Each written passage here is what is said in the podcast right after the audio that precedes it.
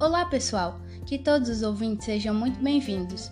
Meu nome é Ana Clara Borges e hoje irei recitar para vocês dois poemas do poeta Braulio Bessa, que nasceu no interior do Ceará, na cidade de Alto Santo, e começou a escrever poesia aos 14 anos.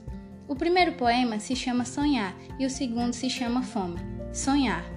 Sonhar é verbo, é seguir, é pensar, é inspirar, é fazer força, insistir, é lutar, é transpirar são mil verbos que vêm antes do verbo realizar.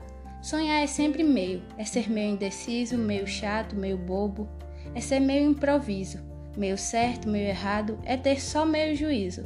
Sonhar é ter meio é ser meio doido, é ser meio trapaceiro, trapaceando o real, para ver ser meio verdadeiro. Na vida, bom é ser meio, não tem graça ser inteiro. O inteiro é o completo, não carece acrescentar, é sem graça, é insosso, e não ter por que lutar. Quem é meio é quase inteiro, e o quase nos faz sonhar. Escolhi esse poema pois ele fala sobre o que nós vivemos durante nossa vida, seja sobre o sonhar dormindo ou sonhar acordado.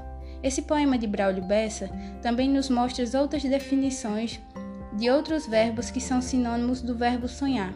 Afinal, sonhar na maioria das vezes é muito bom e não custa nada.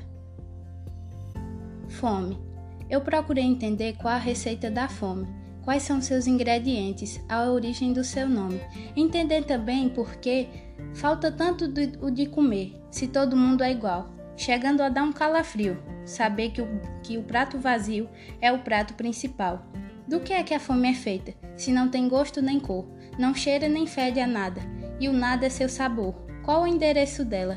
Se ela tá lá na favela e ou nas brenhas do sertão, é companheira da morte, mesmo assim não é mais forte que um pedaço de pão. Que rainha estranha é essa, que só reina na miséria, que entra em milhões de lares sem sorrir com a cara séria, que provoca dor e medo e, sem encostar um dedo, causa em nós tantas feridas. Escolhi esse poema Fome, pois ele mostra a realidade do mundo, mostra a desigualdade social, fala também das pessoas que sofrem com essa realidade tão triste e mostra também a forma que nós temos para sanar a fome do mundo. Também nós encontramos a definição literal da palavra fome. Esse é um poema que retrata essa realidade e nos abre os olhos.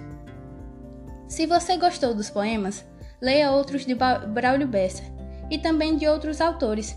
Tchau, tchau!